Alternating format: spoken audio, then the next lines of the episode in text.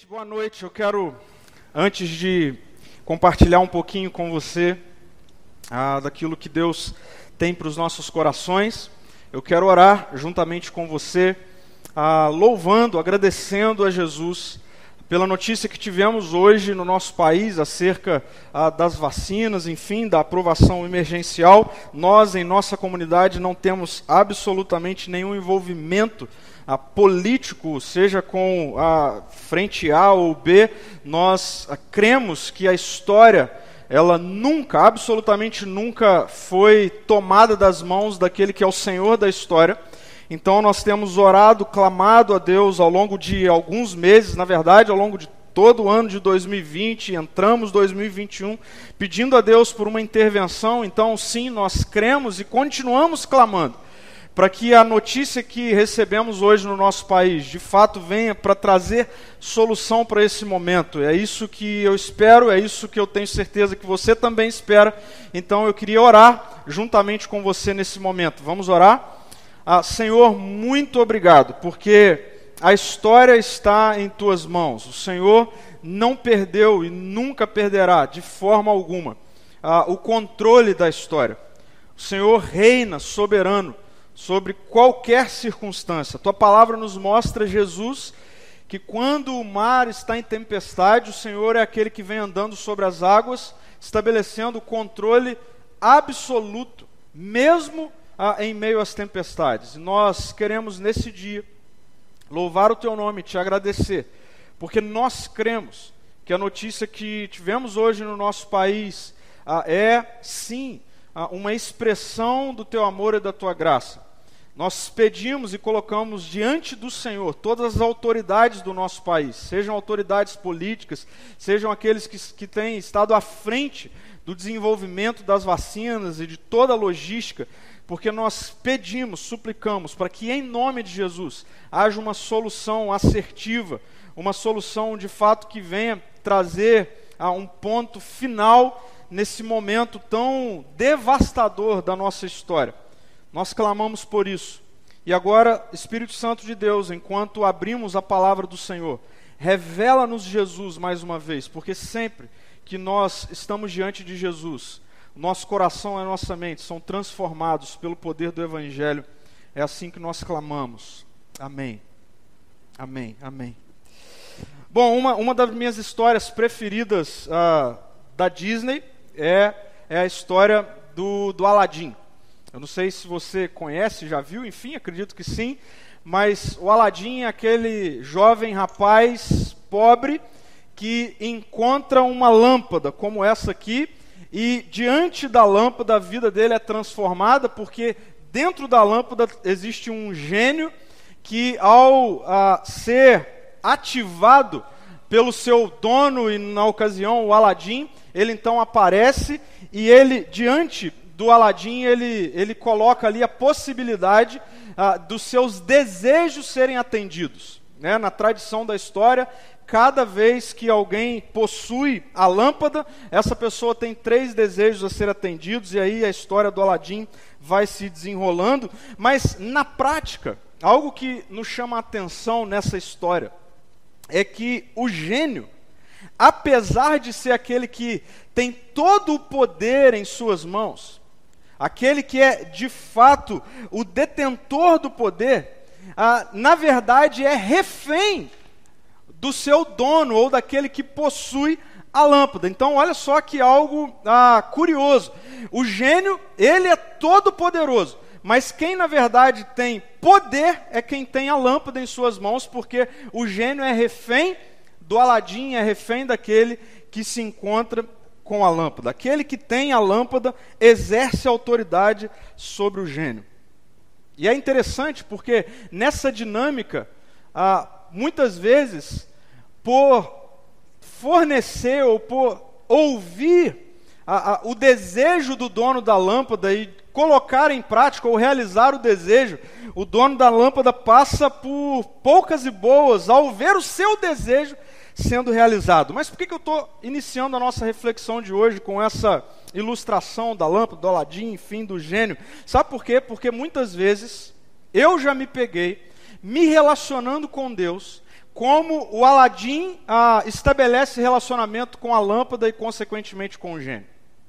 Eu, muitas vezes, ah, só mudei a forma de esfregar a lâmpada na minha mente, mas seja com orações, seja com expressões de louvor, seja com jejum, seja, enfim, com práticas do cotidiano religioso, era como se eu estivesse esfregando a lâmpada e, na prática, o que eu queria era que Deus aparecesse e colocasse em prática os desejos do meu coração. Os desejos do meu coração. Como se Deus fosse refém dos meus desejos. Eu acredito que isso não acontece só comigo. Quando eu converso com pessoas, por vezes eu reparo que a relação que muitas pessoas estabelecem com Deus é essa relação ah, meio que como um Aladim estabelece com o gênio e com as suas práticas, pode acionar a Deus para que Deus então passe a ser refém dos seus desejos. Talvez você até hoje venha se relacionando com Deus nessa mesma dimensão, como se Deus estivesse refém aos seus desejos, como se Deus estivesse refém às suas práticas, como se Deus existisse para colocar em prática aquilo que está no seu coração. Como se ah, o que Deus fizesse a razão da sua existência era, e inclusive nós damos nome para isso muitas vezes, te abençoar, e por vezes nós enxergamos bênçãos de Deus ah, tão somente como o Aladim enxergava no gênio. Alguém que existe, que tem todo o poder, mas que todo o seu poder, na verdade, é submisso às minhas vontades. Talvez a sua oração até hoje seja nada mais, nada menos do que esfregar a lâmpada, para ver se Deus então ah, ele controlado pelos seus anseios e desejos. Realize os seus desejos. Realize os seus desejos. O grande problema dessa relação ah, é que ela é absolutamente contrária.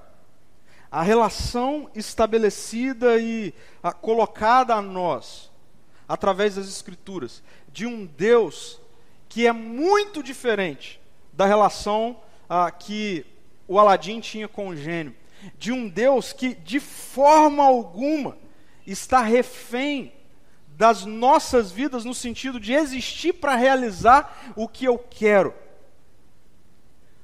Deus sabe muito bem que não há sabedoria no meu coração, que não há sabedoria no seu coração. E é exatamente por isso que ele não está à mercê dos nossos próprios desejos. Eu quero que você preste atenção nisso. Você precisa saber que você corre riscos seríssimos de viver à mercê dos desejos do seu coração. E que se Deus existisse como o gênio existe para o dono da lâmpada na sua vida, Deus na verdade não te amaria. Se Deus existisse para colocar em prática tudo que está no seu coração, no meu coração, na verdade Deus não nos amaria. Eu quero mostrar para você alguns textos das Escrituras que evidencia essa verdade.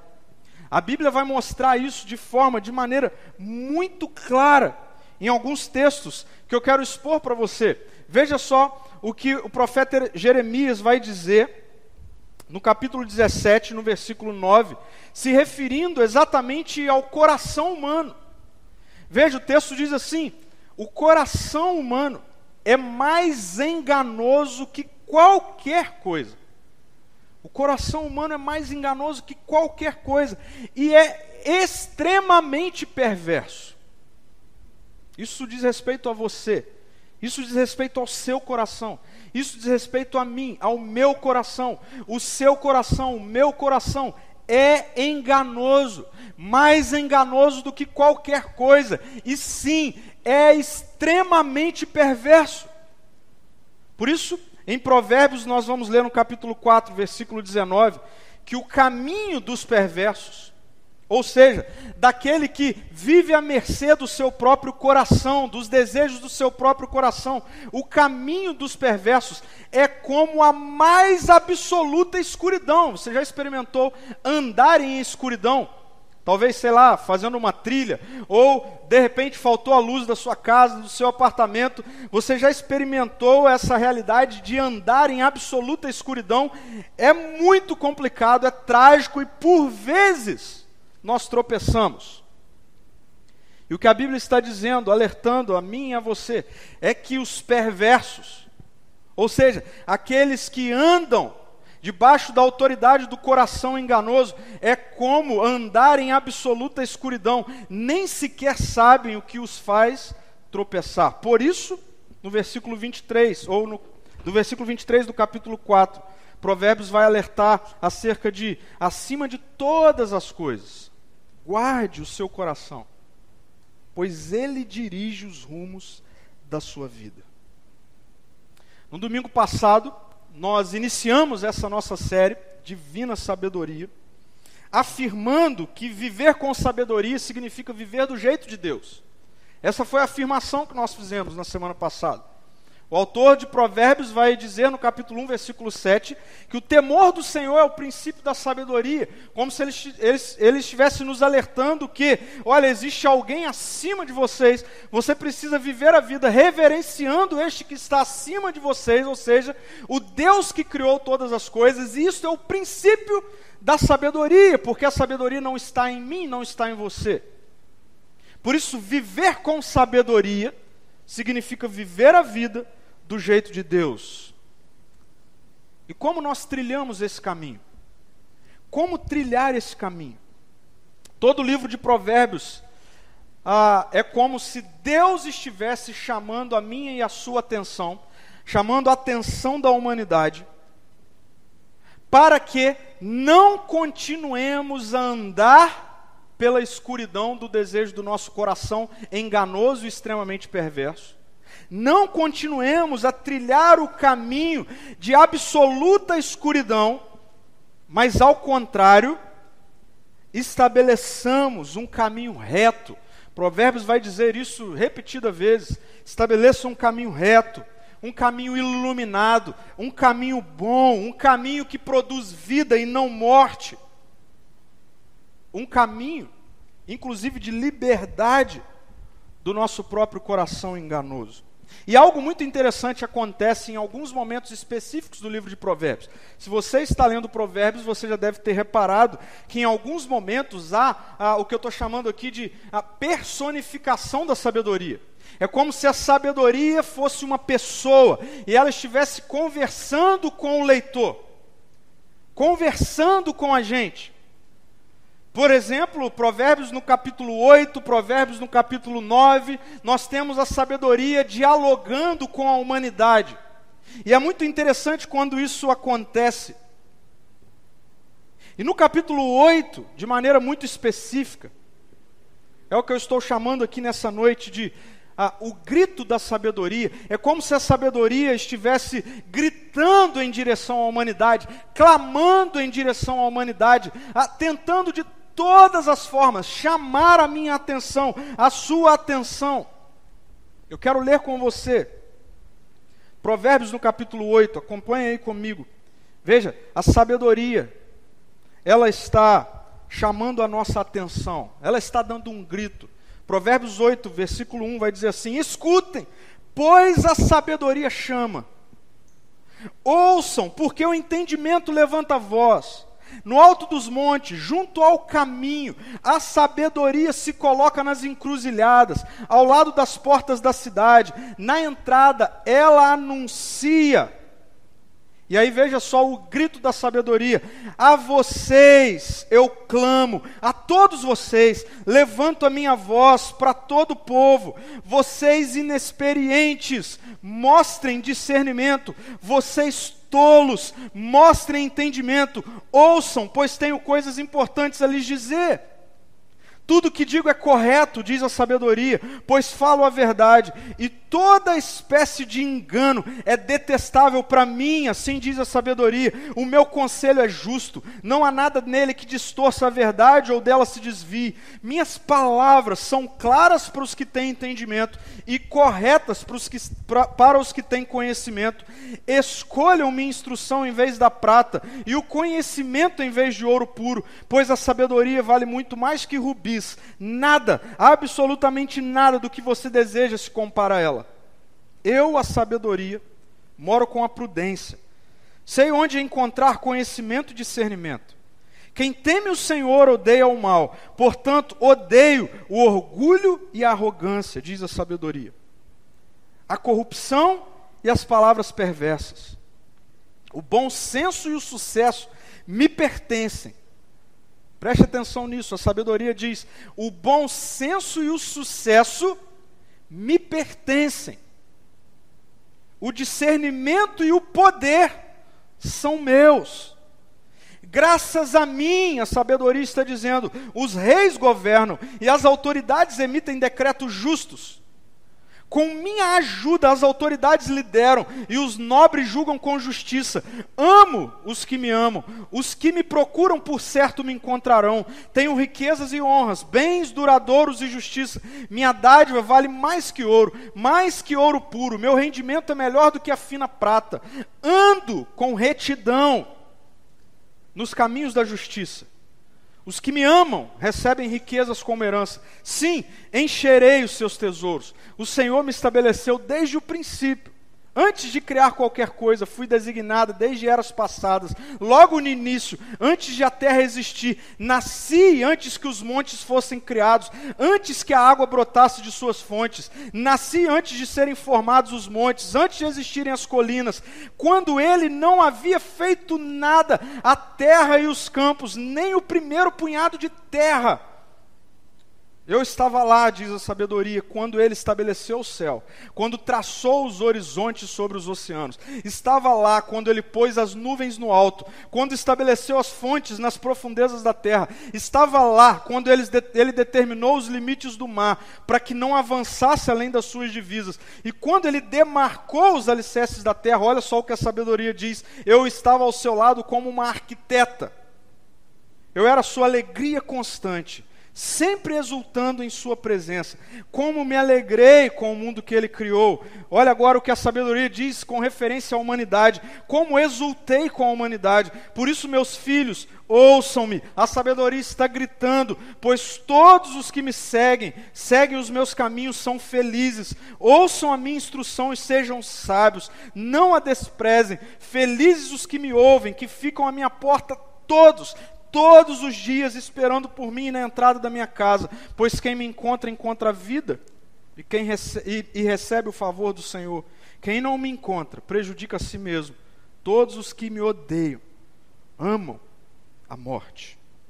Amam a morte.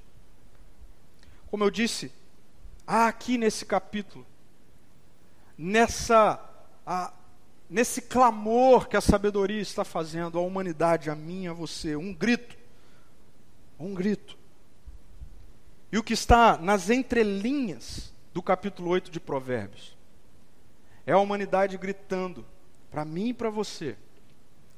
É, é a sabedoria gritando para mim e para você, para toda a humanidade, que nós devemos nos entregar a uma relação submissa com Deus e abandonar uma relação consumista com Deus.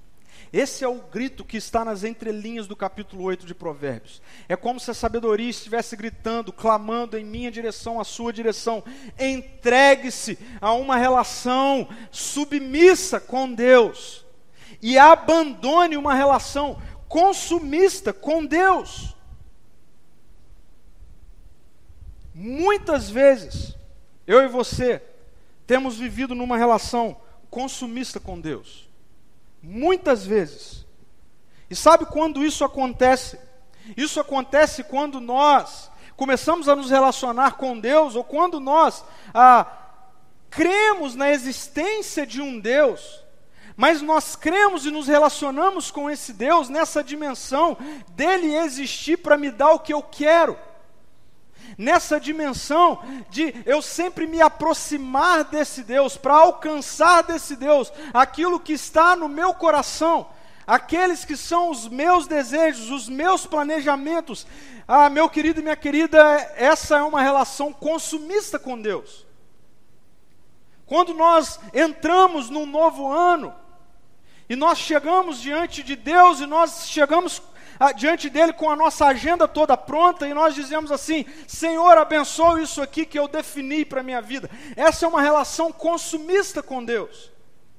Se você chega diante de Deus e você o tempo todo diz para Ele assim: Ah, Senhor, ah, eu quero que você me dê isso, me dê aquilo, abençoe isso que eu estou fazendo, isso aqui ah, e acolá, tudo isso diz respeito a uma relação consumista com Deus. É como se você usasse da sua oração para o tempo todo esfregar a lâmpada e Deus aparecer. Então Deus, como um gênio refém do Aladim, se torne refém da sua vida e ele então diga: Vamos lá, o que, que você quer, tudo que você quiser eu vou te dar. Muitas pessoas estabelecem essa relação. E é hora de isso acabar na minha vida e na sua vida. Porque muitas pessoas chegaram ao final de 2020 frustradas com Deus. E muitas pessoas frustradas com Deus colocaram na conta de Deus o que deu errado. Como se Deus não tivesse abençoado a vida delas.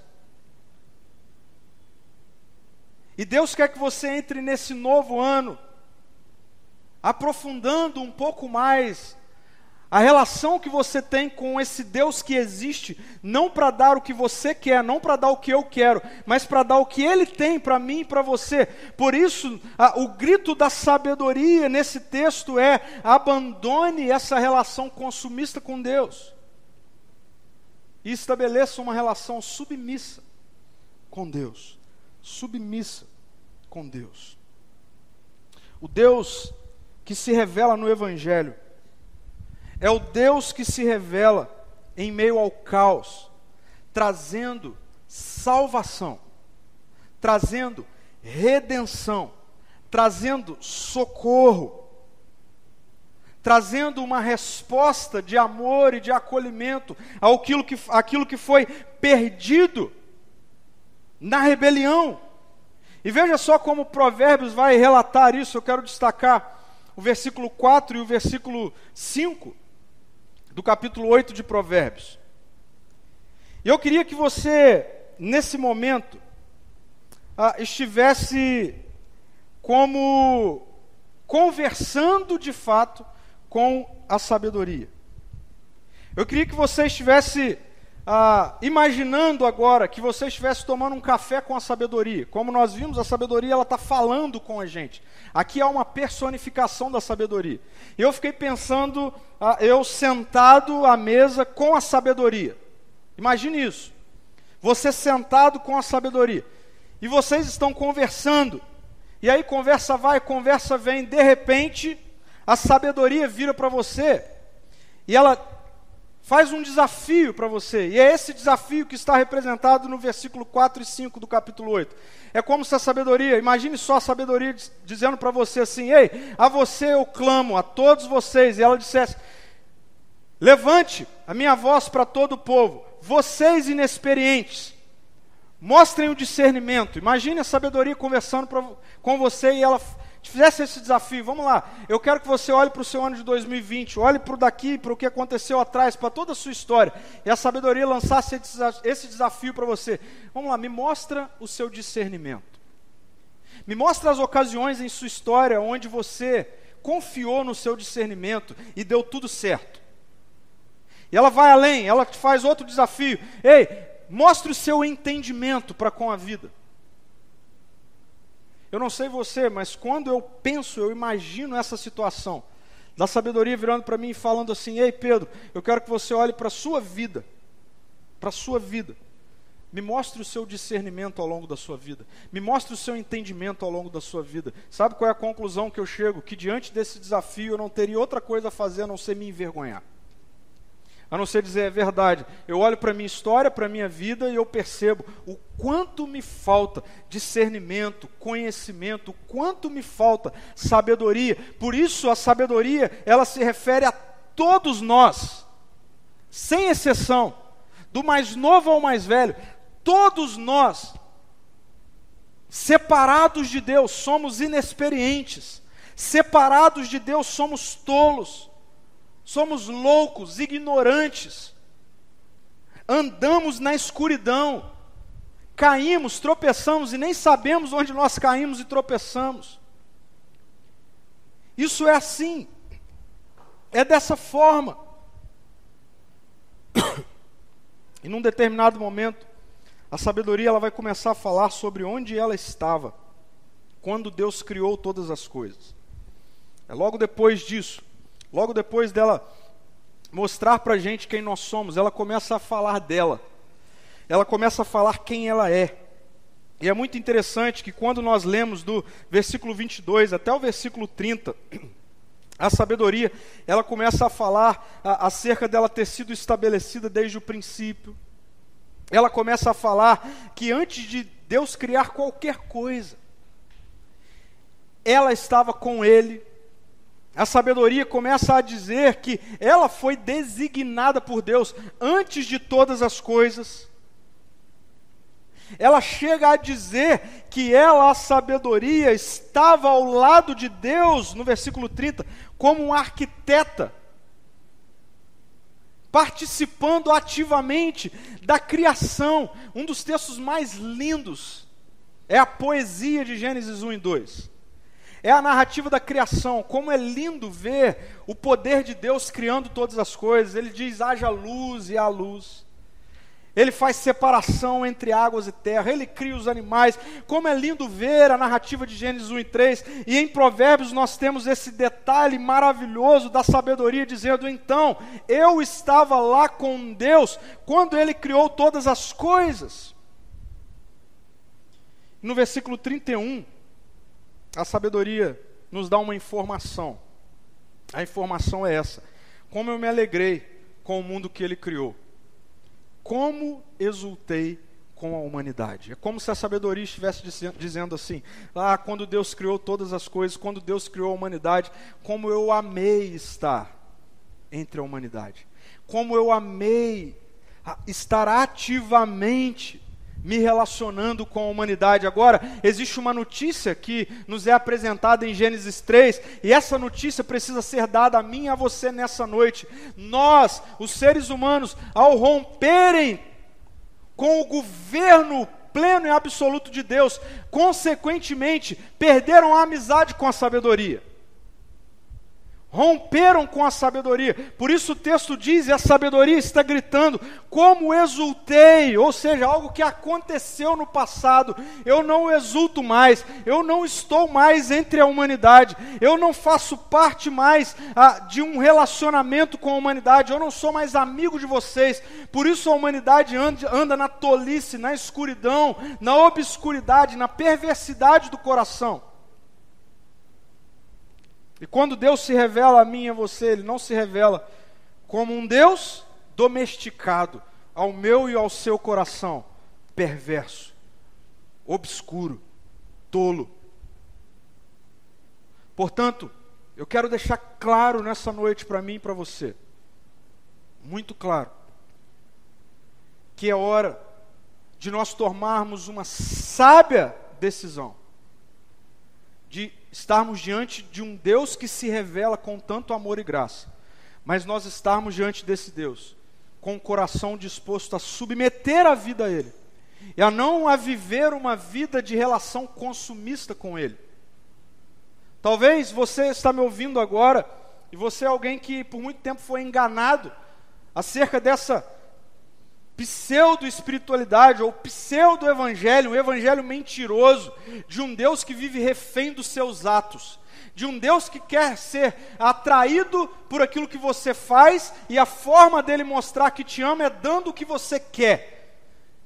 Essa mentira que é falada acerca da existência de um Deus que está o tempo todo numa relação mesquinha de troca. Não! Não é esse o Deus revelado nos evangelhos. E sabe por que não é esse Deus? Deus não nos ama nos dando aquilo que nós queremos. Deus nos ama nos dando um caminho a trilhar. Essa é a máxima expressão do amor de Deus. A Bíblia está dizendo, o nosso coração ele vive na escuridão sem Deus. A, a, sabedoria não é mais a nossa amiga. Nós perdemos a amizade com a sabedoria quando nós rompemos com o governo bom e amoroso de Deus. E Deus, Ele não vem ao nosso ah, encontro, Ele diz assim: Olha, agora eu cheguei, basta você esfregar aí a lâmpada através da oração, ah, levantando a mão, fazendo jejum, e aí tudo que você quiser eu vou te dar. Não, Deus não nos amaria dessa forma, de forma alguma. Por isso, o grito da sabedoria é este entregue-se a uma relação submissa com Deus. Afaste-se, abandone de uma relação consumista com Deus. Não foi para isso que Deus veio ao seu encontro. A, gente está diante de um novo ano. Que possibilidade maravilhosa da gente agora dizer para Jesus, dizer para Deus assim: olha, daqui para frente eu vou andar com o Senhor, eu vou me relacionar com o Senhor para submeter a minha vida ao Senhor. Eu não vou andar com o Senhor como se o Senhor existisse para me dar o que eu quero. Eu vou andar com o Senhor para eu entender o que o Senhor quer, e sempre que eu entender o que o Senhor quer, eu vou submeter a minha vida aos seus direcionamentos. E existem dois versículos no capítulo 8 de Provérbios que são a chave para nós compreendermos com exatidão como é que nós atendemos esse grito que a sabedoria está dando. No versículo 6 do capítulo 8, o texto diz assim: Ouçam, pois tenho coisas importantes a lhes dizer. A sabedoria está dizendo para mim e para você: ouçam, pois tenho coisas importantes a lhes dizer. No versículo 10, a sabedoria diz assim: Escolham a minha instrução. Escolham a minha instrução em vez da prata e o conhecimento em vez do ouro puro.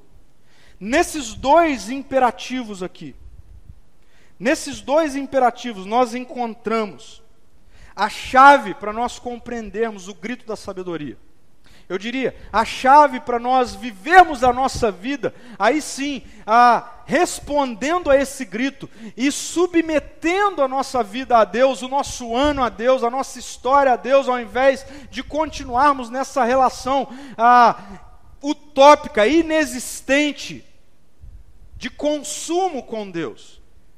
Esses dois imperativos que aparecem no texto.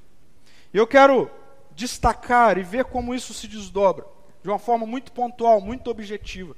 O que significa, ou o que esses dois imperativos aqui estão ah, trazendo para mim e para você, como isso se aplica no nosso cotidiano, como isso se torna efetivo nas nossas vidas. Duas coisas precisam acontecer para que a nossa relação com Deus não seja uma relação de consumo e passe a ser uma relação de submissão. Duas coisas precisam acontecer. Primeira coisa, nós precisamos, na nossa relação com Deus, ter tempo para ouvir. Tempo para ouvir. Ouçam, pois tenho coisas importantes a lhes dizer. Tempo para ouvir. Tempo para estabelecer relacionamento com Deus.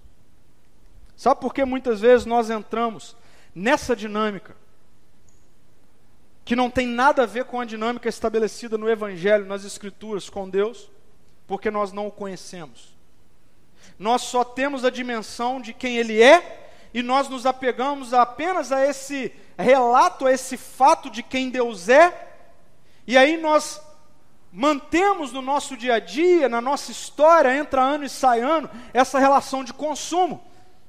Deus ele tem poder e ele tem poder para fazer o que eu quero.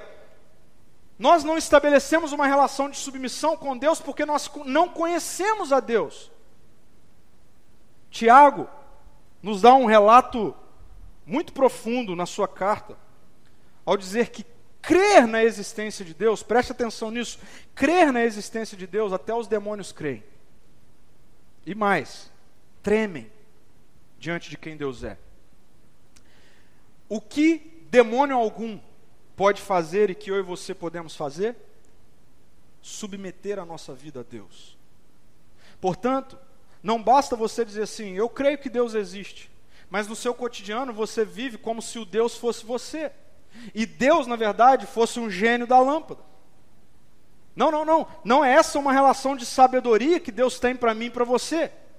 Agora, como nós vamos estabelecer essa relação submissa com Deus à medida em que nós passarmos a ouvir da Sua voz? Ouvir. E a sabedoria está dizendo aqui: ouçam, pois tenho coisas importantes a lhes dizer. Sabe por quê? Muitas vezes nós vivemos numa relação de consumo com Deus. Sabe por quê? Porque a gente prioriza a nossa agenda em detrimento da agenda de Deus. Sabe por que muitas vezes nós mantemos uma relação de consumo com Deus e não de submissão e nós não conhecemos? Por quê? Porque a gente tem tempo para tudo. E nós limitamos ao nosso tempo com Deus a essa uma hora e meia no máximo de uma semana de um dia na semana. Nós limitamos a nossa agenda com Deus, o nosso tempo com Deus, em uma hora e meia de um dia, de sete dias de uma semana, aonde todo o restante diz respeito à minha agenda, diz respeito ao que eu quero, diz respeito aos meus projetos. E aí a gente chega no domingo a gente chega num culto, a gente chega numa ocasião sagrada, a gente chega num ambiente sagrado, numa ocasião específica, e aí agora nós separamos uma hora e meia da nossa semana para estabelecer relacionamento com Deus. Aí a gente vive em crise, falando assim: por que, que eu não ouço Deus? Óbvio, a gente não conhece a sua voz. Não é que Deus não fala, o problema é que muitas vezes nós não conhecemos a sua voz. E esses dias eu estava conversando com uma pessoa e me veio uma ilustração em mente acerca de como é que funciona esse negócio da gente conhecer a Deus simples. Entendendo que Deus é uma pessoa que se revela em Jesus. E como é que nós conhecemos a voz de uma pessoa? Nos relacionando com ela. E a ilustração que veio à minha mente é quando alguém liga para você, liga para mim, e a gente atende, e quando nós ouvimos a voz do outro lado, nós não reconhecemos a voz, e nós precisamos perguntar, e quem é que está falando? E aí então essa pessoa diz, ah, é fulano.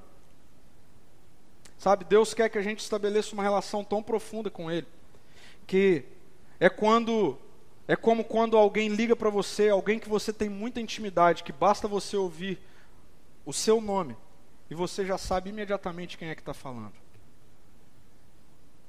Isso é possível. Mas ninguém conhece ninguém se relacionando o mínimo e estabelecendo todo o restante da sua vida ao redor de você mesmo e deixando Deus afastado da sua vida, como se ele existisse apenas para realizar os desejos do seu coração. A sabedoria está dizendo para mim e para você, nesse novo ano, vocês precisam ter tempo para ouvir. Vocês precisam ter tempo para se relacionar com Deus. Eu li ao longo dessa semana uma frase que me fez pensar muito nisso. Muito nisso. Eu queria expor essa frase para você refletir um pouquinho. Veja só. É incoerente não ter tempo para Deus nessa terra e querer passar a eternidade com Ele no céu. Para para pensar nisso. É incoerente você não ter tempo para Deus na sua vida aí, na sua agenda, no seu dia a dia, e você viver falando que quer passar a eternidade com Ele no céu. É incoerente. Não faz sentido algum. E é exatamente ah, sobre isso aqui que Jesus está dizendo que ele vai ter que falar no dia em que ele voltar. Para muitas pessoas, inclusive, é o que o texto diz. O texto diz que quando Jesus voltar, Muitos chegarão diante dele e dirão: Senhor, Senhor, em teu nome eu fiz isso, eu fiz aquilo, eu fiz aquilo outro. E, e, e o texto diz que essas pessoas, muitas pessoas, ouvirão de Jesus a seguinte frase: Afasta-se de mim, porque nós não nos conhecemos, porque eu não te conheço. Sabe o que Deus mais quer de você nesse ano? Que você priorize tempo de relacionamento com Ele. Eu vou dizer mais. Deus quer que você passe mais tempo com Ele do que fazendo algo para Ele. Deus quer que você passe mais tempo calado, calada, na presença dEle, tendo consciência da presença dEle, do que estabelecendo uma agenda, uma agenda de serviço para Ele. Deus não precisa de você, Deus não precisa de mim. Deus não é o gênio da lâmpada, Ele não precisa que a gente o esfregue para a gente então libertá-lo. Deus revelado em Jesus é o Deus que se revela como um leão, não é possível domesticar. O Deus revelado em Jesus. Ele é um leão que está solto. E vai muito além daquilo que nós podemos fazer por ele. O que ele quer é que nós tenhamos tempo para ouvi-lo. Tempo para ele. Tempo para ele. Porque afinal é incoerente não ter tempo para Deus nessa terra e querer passar a eternidade com ele no céu. Tempo para ouvir. Mas ainda, uma segunda decisão precisa ser tomada para que nesse ano a nossa vida não seja uma vida estabelecida numa agenda de consumo com Deus, mas de submissão a Deus. Um segundo imperativo aparece no versículo 10 do capítulo 8 de Provérbios. E esse segundo imperativo nos remete a uma escolha que nós precisamos fazer, porque o texto diz: escolham a minha instrução. Escolham a minha instrução. Isso me faz pensar em tempo para escolhas obedientes. Um novo ano chegou. Eu e você não temos sabedoria dentro de nós, mas graciosamente Deus veio ao nosso encontro. Ele quer que tenhamos tempo para ouvi-lo, reconhecer a voz, mas Ele também quer que no nosso tempo nós façamos escolhas obedientes. O problema é que por vezes as pessoas têm se aproximado de Deus através daquilo que nós estamos acostumados a, chamar de bênçãos. Que bênçãos são essas? Na maioria das vezes, nós falamos sobre isso numa série do ano passado, já no final do ano, idolatria. As bênçãos que muitas vezes você e eu esperamos de Deus, nada mais é do que aquilo que o nosso coração idolatra. E muitas pessoas se aproximam de Deus porque, na verdade, querem dinheiro. Inclusive, ouvem de muitas pessoas e líderes religiosos que se você der mais, Deus vai te dar mais dinheiro. Muitas pessoas querem poder, então o que elas querem ao se aproximar de Deus é um Deus que dê a, ela, dê a elas poder. Nós chamamos isso de bênçãos. Mas na verdade, anote isso, não esqueça disso. Bênção na ótica de Deus tem a ver com uma direção dada, tem a ver com uma instrução. Por isso, para vivermos a nossa vida, a, a, ouvindo o grito que a sabedoria está fazendo nessa noite, ei, nesse novo ano, daqui para frente, estabeleça uma relação de submissão com Deus, abandone uma relação de consumo com Deus. Então, ouçam, ouçam com atenção o que Deus tem a dizer e façam escolhas obedientes. Escolham obedecer, e eu acho fantástico esse imperativo que aparece aqui. E eu tenho visto no meu dia a dia, eu tenho caminhado próximo de pessoas. E eu tenho podido conviver com pessoas que têm experimentado de transformações extraordinárias nas suas vidas, através de escolhas ordinárias por obedecer a Deus. Escolhas. Eu tenho podido ouvir pessoas dizendo: Pastor, eu não quero fazer isso, mas eu vou fazer, porque era isso que Deus está falando que é para eu fazer. Pastor, o que eu sinto vontade de fazer é o oposto disso, mas eu escolho ouvir a instrução de Deus. Sabe o que tem acontecido? Eu tenho visto pessoas experimentarem de uma vida de profunda abundância, alegria, paz, por conta de escolhas obedientes. Se você não entender nada dessa mensagem, eu queria que você entendesse pelo menos isso. Tome uma decisão para esse novo ano. A decisão é daqui para frente. Eu vou escolher obedecer às instruções de Deus e estabelecer um relacionamento submisso com Ele. Submisso com Ele. E qual é o resultado de nós escolhermos escutar o grito da sabedoria? Eu quero ler para vocês o versículo 32, ou o versículo do versículo 32 até o versículo 36, quando o texto diz assim: A sabedoria diz: Por isso, meus filhos, ouçam-me, pois todos os que seguem os meus caminhos são felizes. Ouçam minha instrução e sejam sábios, não a desprezem. Felizes os que me ouvem, que ficam à minha porta todos os dias, esperando por mim na entrada da minha casa. E aí eu quero destacar o versículo 35 e o versículo 36, que é quando o texto diz assim: Pois quem me encontra, encontra vida e recebe o favor do Senhor. Quem não me encontra, prejudica a si mesmo. Todos os que me odeiam amam a morte. Todos os que me odeiam amam a morte.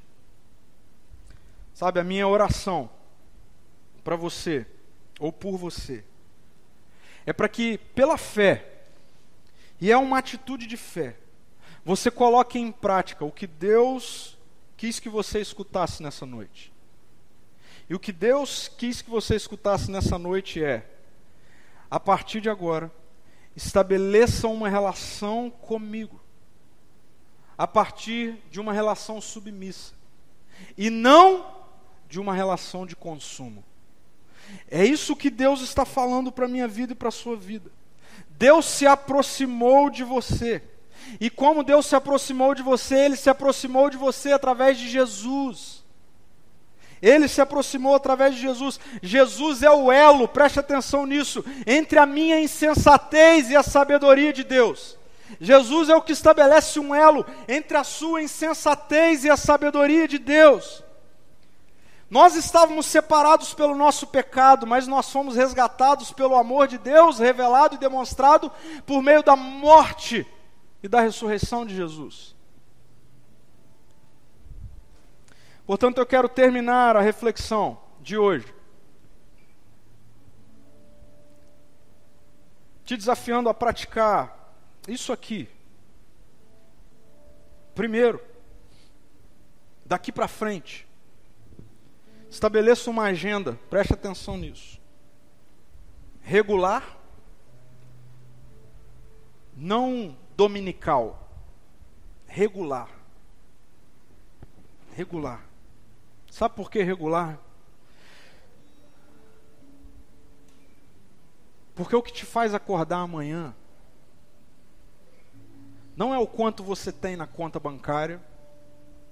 O que tem poder para te fazer levantar amanhã com vida não é o seu sobrenome, não é a sua história, não é o que você ganhou ou conquistou.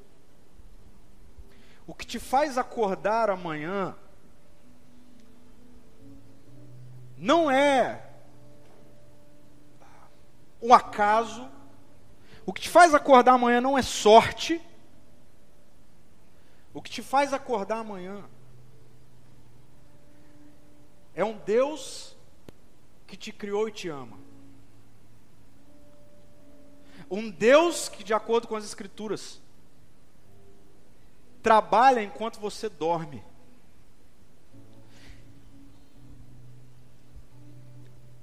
Um Deus que está cuidando da minha vida e da sua vida.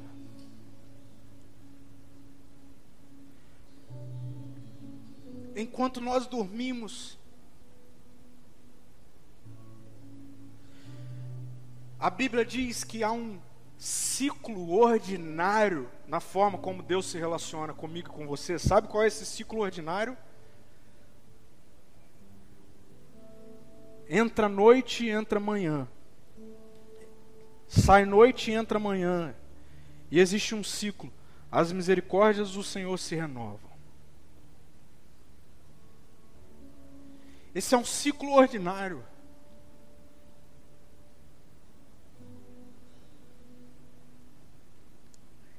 Mas é o ciclo que nos mantém de pé. Eu quero que, em nome de Jesus, você não acorde amanhã para ganhar dinheiro. Você não acorde amanhã para conquistar patrimônio. Você não acorde amanhã para desfrutar de prazer. Em nome de Jesus, que você não acorde amanhã para viver a vida como se você fosse o centro do universo e tudo ao seu redor girasse em torno de você. Sabe por que eu oro para que você não acorde amanhã dessa forma? Porque essa é a atitude mais tola que você pode ter. Mais ignorante é você continuar andando na escuridão do seu coração.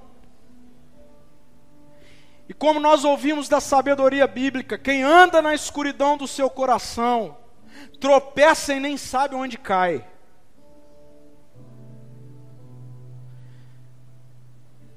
Estabeleça um relacionamento submisso com Deus. Abandone um relacionamento de consumo com Deus. Por isso, eu oro para que daqui para frente, daqui para frente você estabeleça uma agenda regular com Deus. Regular, não dominical. Regular com Deus. Eu oro para que você estabeleça uma agenda de regularidade com Deus. Amanhã, acorde, seja grato porque você está respirando. Porque se nós formos honestos, a gente vai precisar reconhecer que nem o ar que nós respiramos é nosso. Nem o ar que nós respiramos vem ah, por meio do nosso poder. Reconheça que existe um Deus que cuida diariamente de você.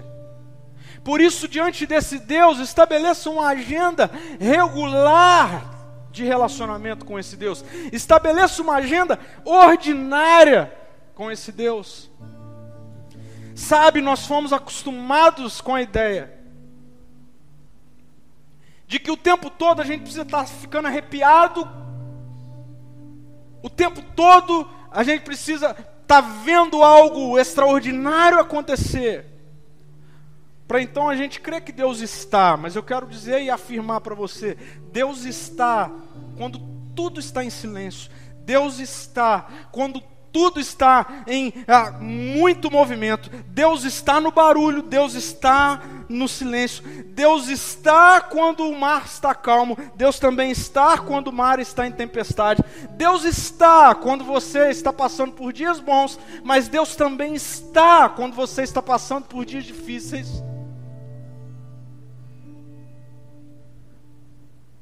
Por isso, estabeleça uma agenda relacional e ordinária com Deus. Vai ter dia que nessa agenda ordinária algo extraordinário vai acontecer. Vai ter dia que não. Mas faça pela fé. Seja intencional. Abandone tudo que você estiver fazendo. Faz, faça isso em nome de Jesus a partir de amanhã. Abandone tudo que você estiver fazendo. Seja intencional em se relacionar com Deus. Sim, é muito bom você se relacionar com Deus enquanto você dirige, enquanto você está dentro do ônibus, enquanto você está na praia. É muito bom. Mas é fundamental que você seja intencional em abandonar o celular, em desligar o computador, em sair de perto de todo mundo e dizer para Deus: Senhor, agora eu estou aqui intencionalmente e exclusivamente para te ouvir. O texto está dizendo, a, sabedoria diz: Olha, felizes os que me ouvem, que ficam à minha porta todos os dias. Ou seja, a gente precisa ir até da presença de Deus. Ir, faça isso através das Escrituras. Leia a Bíblia. Pare de ficar refém de alguém que tem que o tempo todo ficar falando com você o que está escrito aqui. Leia a Bíblia. Certa vez eu ouvi que a Bíblia é o único livro que nós lemos na presença do autor. Faça isso. Leia a Bíblia. Ore. Não como alguém que fica tentando esfregar a lâmpada para atrair Deus para Ele me abençoar. Não, não, não. Ore. Porque na oração, o que acontece não é que Deus muda o que Ele quer, é que nós mudamos o que nós queremos. À medida em que nós oramos, em que lemos a Bíblia, há um poder regenerador, há um poder transformador, sobrenatural, de mudar as direções do meu coração e apontá-las todo para o coração de Deus. Daqui para frente eu termino por aqui. Mude sua forma de enxergar o que significa ser abençoado. Mude a sua forma de enxergar o que significa ser abençoada. E comece a buscá-lo para encontrar direcionamentos. E sempre decida pela obediência. Pare de se aproximar de Jesus como quem encontrou uma lâmpada mágica. Jesus não cabe dentro de uma lâmpada, não é possível domesticar o rei. Não faça mais da oração ou de qualquer outra prática uma forma diferente de esfregar a lâmpada. Faça da oração uma maneira de alinhar a sua vida aos direcionamentos de Jesus. Sabe por quê? Ser abençoado, preste atenção nisso. Ser abençoado significa ser direcionado e não bajulado. Ser abençoado por Deus significa ser direcionado por Deus e não bajulado por Deus. Eu tenho uma filhinha. E muitas e muitas e muitas vezes a minha filha me pede algo, e se eu der o que ela está me pedindo, é, eu não estou expressando o meu amor por ela. Bajular não é sinônimo de amar. Direcionar, sim. Deus quer que você estabeleça e entre nesse novo ano se relacionando com um Deus que direciona. E nós descobrimos que é no direcionamento que nós somos abençoados. A minha oração por você, e eu quero finalizar orando, é que daqui para frente o nosso relacionamento com Deus seja atendendo ao grito da sabedoria de Deus. Não há nada em mim que suporte a minha vida, mas Deus se revelou em Jesus. Ele veio ao meu encontro. E aquilo que a sabedoria diz que eu me alegrava com a humanidade por meio de Jesus, ela diz: Eu voltei a me alegrar com vocês. Aquilo que foi perdido no Éden foi resgatado na cruz. Portanto, agora a partir de uma relação de submissão com Deus, mediante a fé em Jesus, sabe o que acontece? Nós vivemos dias de sabedoria. Não, não, não. Não porque Ele começou a dar tudo aquilo que estava no nosso coração, mas porque o nosso coração foi iluminado, não é mais escuro. Estabeleça uma relação de submissão, abandone uma relação de consumo. Durante esse ano, a partir de hoje, a partir dessa semana, você precisa separar tempo para ouvir Deus. A partir dessa semana, você precisa de tempo para responder em obediência aos direcionamentos de Deus. Isso é ser abençoado. Jesus, muito obrigado, porque o Senhor trouxe de volta a amizade com a sabedoria. Obrigado porque o Senhor trouxe de volta a possibilidade de não mais vivermos caindo aqui e acolá na obscuridade do nosso coração. Obrigado porque, sim, longe do Senhor, nosso coração é perverso, mas no Senhor nosso coração é purificado. Obrigado porque longe do Senhor nós caminhamos como quem caminha na escuridão, mas com o Senhor nós somos iluminados, recebemos um farol em nome de Jesus, nós abandonamos uma relação de consumo com Deus e nós a partir de hoje, vamos viver uma relação de submissão a Deus. A nossa decisão, Pai, é de que teremos tempo para o Senhor. Tempo, tempo. E a nossa decisão, Pai, é de que nós vamos obedecer os seus direcionamentos. Em nome de Jesus. Que a graça do nosso Senhor Jesus Cristo, que o amor de Deus, o nosso Papai,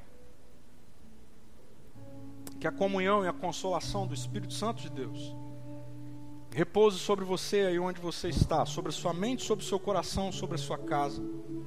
Dê a você uma semana de submissão àquele que tem toda a sabedoria nele e que coloca toda a sua sabedoria à nossa disposição, até que Cristo volte. E quando ele voltar,